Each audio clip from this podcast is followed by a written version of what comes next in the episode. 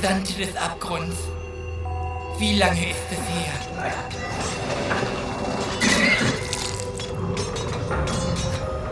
Lauft, Thronanwärter!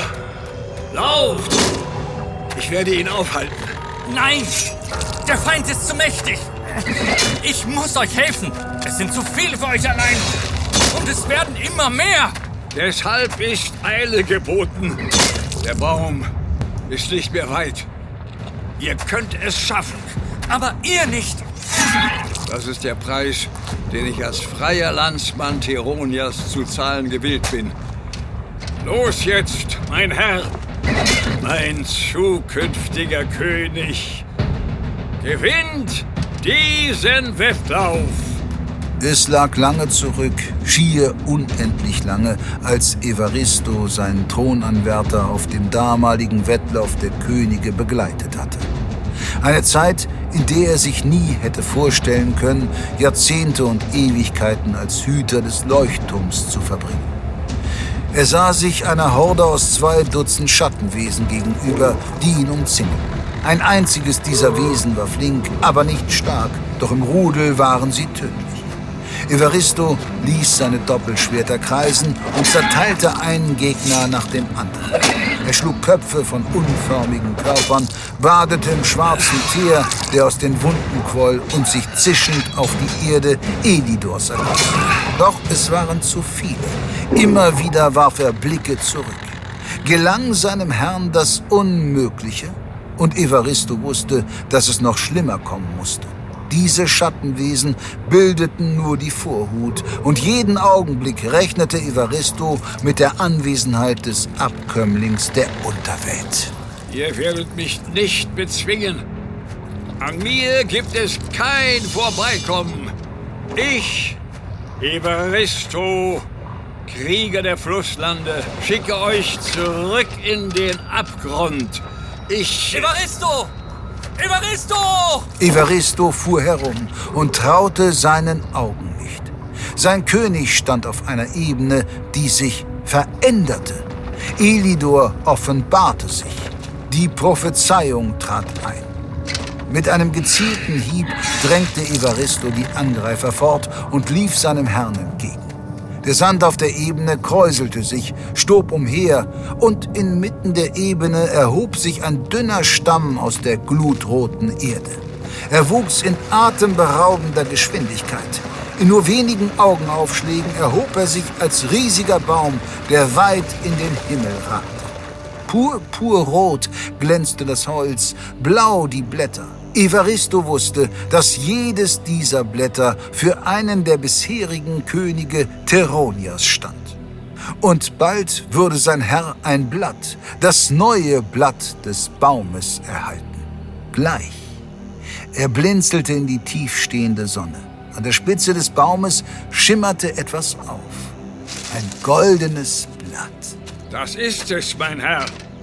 Das ist euer Blatt. Es würde bald fallen und der Wettlauf würde sein Ende finden. Ja, ich sehe es. Aber es fällt nicht. Aber die Prophezeiung. Es muss. Das Blatt verfärbte sich. Das schimmernde Gold wurde dunkler und dunkler und schließlich schwarz wie Teer. Was geschieht hier? Was war das? Es ist der Abgesandte. Aus den unzähligen Leichen der Schattenwesen erhob sich eine Kreatur. Tiefschwarz und so unheilvoll in seiner Erscheinung, dass es dem Betrachter im Auge schmerzte. Nehmt euch das Blatt, mein König, bevor er hier ist. Aber, aber es ist schwarz. Es hat sich vor meinen Augen verfärbt. Seht doch selbst. Evaristo, ihr seid der weiseste Mann, den ich kenne. Habt ihr davon schon einmal gehört? Nein, äh, ich. Was bedeutet es? Ein dunkler Zauber aus dem Abgrund. Ist es das nun? Das Ende Teronias? Evaristo ließ die dunkle Gestalt nicht aus den Augen, die über die Leichen der Schattenwesen hinwegschritt und nur ein Ziel kannte. Den Stammbaum der Könige. Die Wurzel der Herrschaft. Das werde ich nicht zulassen. Was habt ihr vor? Versprecht mir, dass ihr ein guter König sein werdet. Dass ihr Tironier zu neuer Größe verhelfen werdet. Ich. Versprecht mir, dass ihr die Völker eint. Dass es nie wieder so weit kommt, wie es nun gekommen ist. Hört ihr? Nie wieder! Ich. Ich verspreche es. Evaristo umfasste seine Schwerter und marschierte dem Dunkelwesen entgegen. Bei Tironia und seinen Völkern. Du wirst diesen Baum nicht erreichen. Evaristo kämpfte mit den letzten Kraftreserven, doch die Macht seines Gegners war stark. Jeder Hieb traf ihn ins Mark, raubte ihm die Kräfte. Und die Aura, die dieses Wesen ausstrahlte, verwirrte seine Sinne. Evaristo war es gewohnt, seinem Gegner in die Augen zu sehen, ihm bis auf den Seelengrund zu schauen und seine nächsten Kampfzüge vorauszusehen. Doch die Pupillen im dunklen Gesicht waren so schwarz und unergründlich, dass er darin zu versinken drohte. Nehmt das Blatt bei Dolgura. Ich kann ihn nicht mehr länger aufhalten. Ich komm nicht dran! Sollte es nicht runterfallen? So mach doch! Ich. Evaristo fiel einer Finte zum Opfer, die ihn in die offene Klinge laufen ließ. Der schwarze Stahl schob sich tief in seinen Bauch. Es drohte Evaristo von innen zu verbrennen. Er fiel, spürte den Sand Elidors unter sich. Jeden Augenblick rechnete er mit dem todbringenden Stoß. Doch dieser blieb aus. Stattdessen stieg die dunkle Kreatur über ihn hinweg. Evaristo wollte rufen, seinen Herrn warnen, doch die Stimme versagte ihm. Bewegungslos und getrieben vom peinvollen Feuer in seinem Leib sah er zu, wie sich der Thronanwärter des Abgrunds dem Stammbaum der Könige näherte. Nein! Ich war als erster hier! Ich bin der rechtmäßige Gewinner! Ich.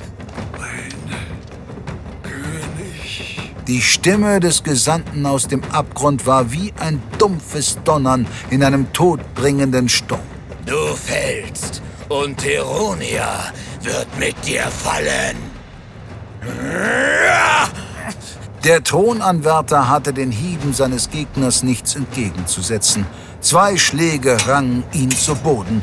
Mit dem dritten Hieb wurde er entwaffnet. Rücklings auf dem Boden kauernd, thronte sein Gegner über ihm, die mächtige schwarze Klinge zum finalen Schlag erhoben. Und nun sterbt!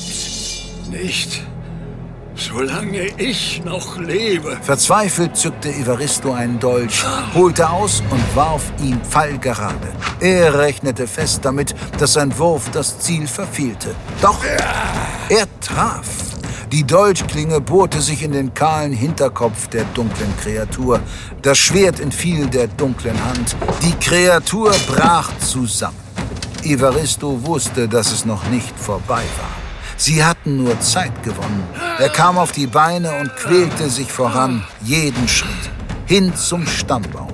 Zu seinem Herrn, der nur eine Handbreit davon entfernt stand, der König von ganz Teronia zu werden. Evaristo stürzte sich auf die Kreatur, die sich selbst den Dolch aus dem Hinterkopf zog und erneut zu Kräften zu kommen schien. Nehmt das Blatt, mein Herr. Jetzt. Aus dem Augenwinkel sah er, wie sich das Blatt erneut verfärbte. Es wurde heller und heller, als löse eine unverständliche Kraft die dunkle Hülle ab. Mehr und mehr kam das Gold darunter zum Vorschein. Ein plötzlicher Windzug zerrte an dem Blatt, fester und fester. Doch Evaristo hatte recht. Das Blatt löste sich nicht. Der letzte tödliche Gegner aus dem Abgrund war noch nicht besiegt. Tränenschwarzes Blut tropfte aus der Wunde am Hinterkopf des schwarzen Gesandten. Dann stürzte sich das Wesen auf Evaristo. Jede Berührung ließ Evaristos Knochen brechen wie dünne Strohhalme. Das Feuer des Schmerzes loderte in seinen Venen und in seiner Seele breitete sich eine unvorstellbare Finsternis aus. Ja, zieht mich in den Abgrund. Und tatsächlich löste sich Evaristo auf. So glaubte es der Thronanwärter, der das grauenvolle Ereignis beobachtete. Doch bald wurde er eines Besseren belehrt. Evaristo verwehte nicht, sondern wurde in diese Kreatur hineingesogen. Das Blatt! Es fällt! Evaristo hatte keine Luft mehr in den Lungen, keinen Herzschlag in seiner Brust. Er schwebte höher und höher und erkannte mit klarer Gewissheit, er sah sich selbst beim Sterben zu. Ein starker Windzug trug ihn mit sich, derselbe, der am Baum zerrte, an den Königsblättern, an dem Baum, der seit Äonen da war und noch dort stehen würde, wenn es nichts anderes mehr gab. Bevor Evaristo für immer die Augen schloss, sah er, wie sich das goldene Blatt vom Baumwipfel löste und sanft nach unten fiel, direkt in die Arme seines Herrn, seines Königs. Nein! Evaristo fiel und stürzte zurück in seinen Körper, der ausgespuckt wurde von dem schwarzen Leib der Kreatur, die aus dem Abgrund gekommen war. Mit der Rückkehr legte sich eine Decke aus Schmerz über ihn. Er starb mit dem Bild des fallenden Blattes, das direkt in die Hände seines Königs fiel. Auch Evaristo streckte seine Hand aus, und ehe er die Verbindung zu der Kreatur völlig verlor, griff er in den dunklen Leib hinein und riss das Ding heraus, das einem Herz entsprach. Er hielt den schwarzen, pochenden Klumpen in seiner Handfläche und drückte zu. Der zuckende Muskel zerplatzte unter dem Druck seiner Finger. Evaristo! Wir haben es geschafft! Wir haben gesiegt! Evaristo? Nein! Was ist mit dir? Der neue König Teronias kauerte sich neben seinen besten Freund und treuesten Gefährten, hielt ihm die Hand. Doch er konnte ihm nicht helfen. Evaristo verlebte die letzten Augenblicke seines Daseins in dieser Welt. Er musste sterben, aber Teronia würde weiter existieren. Aus weiter Ferne drangen Flügelschläge in Evaristos Bewusstsein. Sie kamen näher. Ein Schatten erhob sich über ihn, zog im strahlend blauen Himmel enge Kreise. Evaristo blinzelte. Etwas schraubte sich nach unten, kam näher und näher. Ein Wesen, hell und wunderschön. Die Chimäre starrte ihn an mit leuchtenden Augen. Deine Zeit ist noch nicht zu Ende, mutiger Krieger. Sie hat gerade erst begonnen. Teronia braucht einen neuen König. Thronanwärter aus allen Teilen des Reichs machen sich auf, um am Wettlauf der Könige teilzunehmen. Ein Weg voller Gefahren und Verderben liegt vor ihnen, den nur der rechtmäßige Thronerbe überleben wird.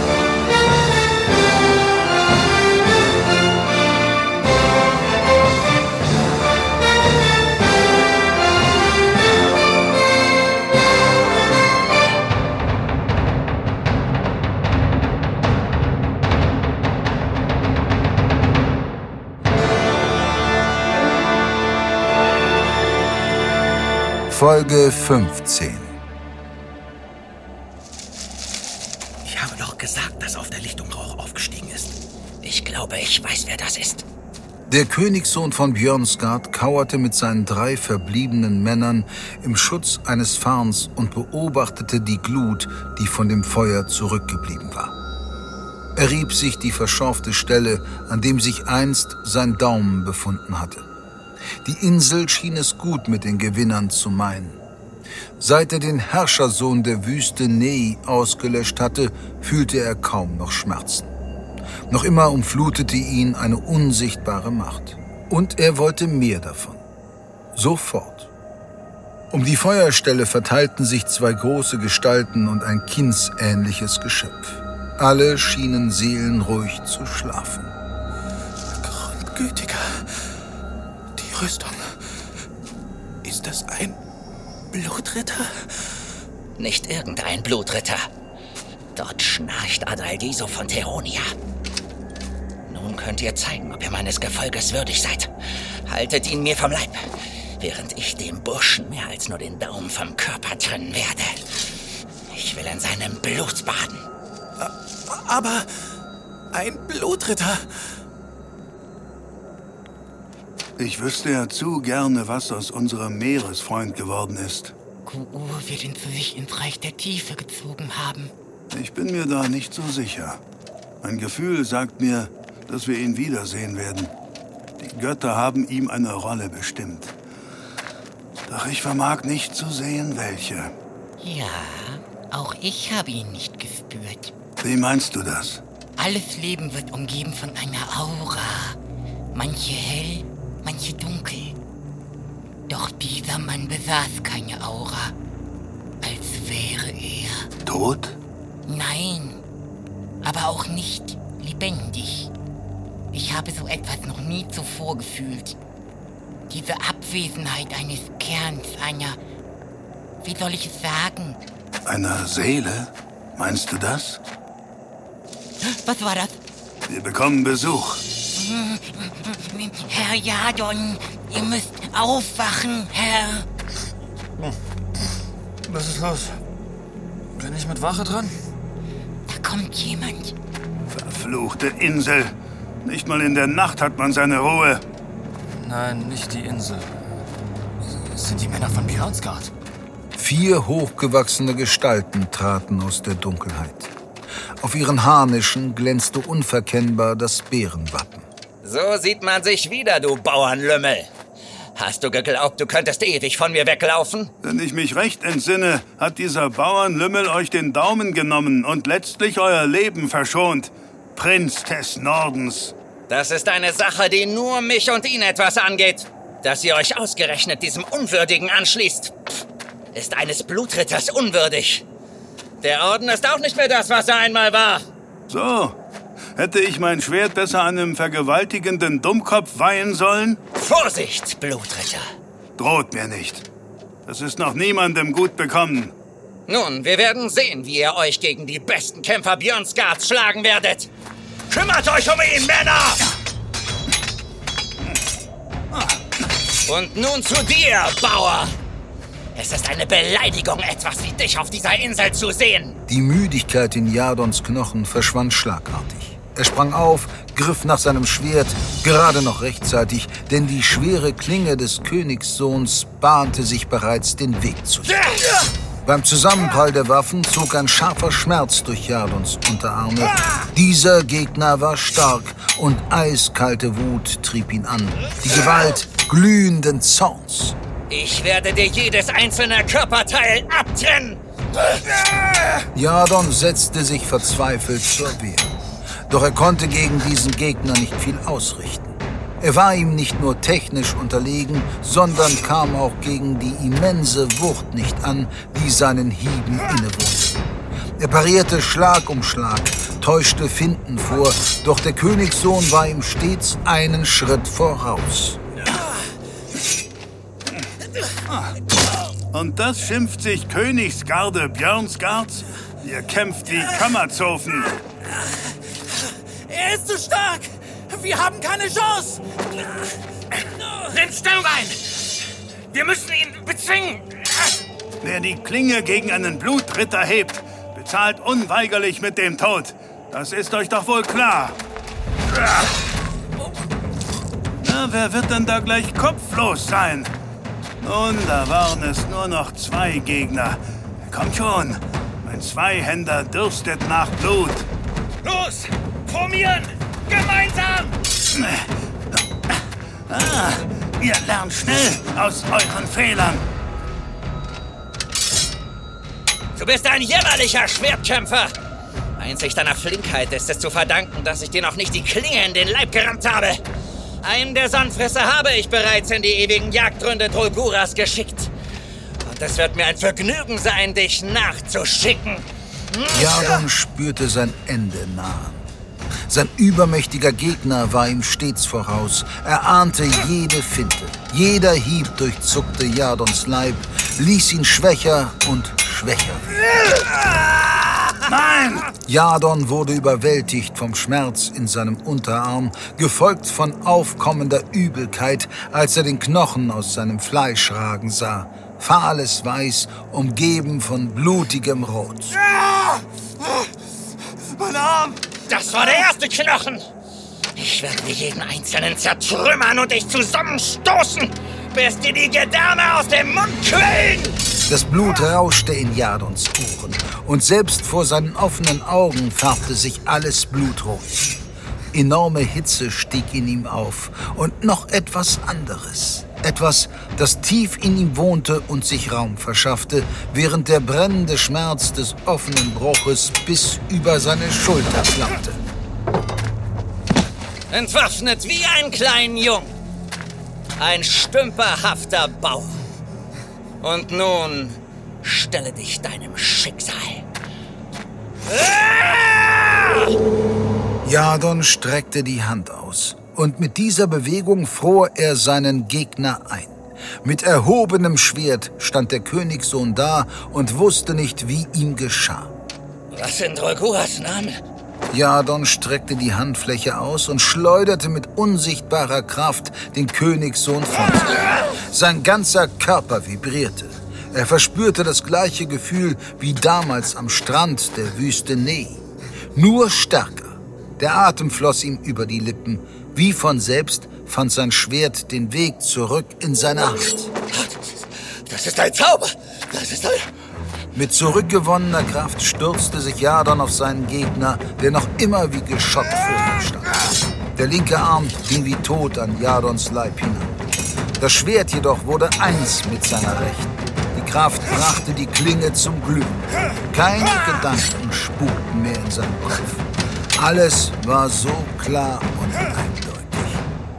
Sein Schicksal, sein Weg. Und es gab niemanden, der ihn aufhalten konnte. Jadon, Grundgütiger.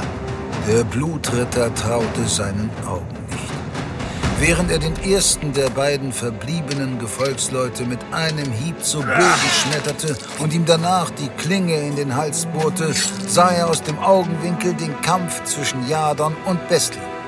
Noch nie hatte er einen Menschen gesehen, der derart flink mit dem Schwert umging wie Jadon.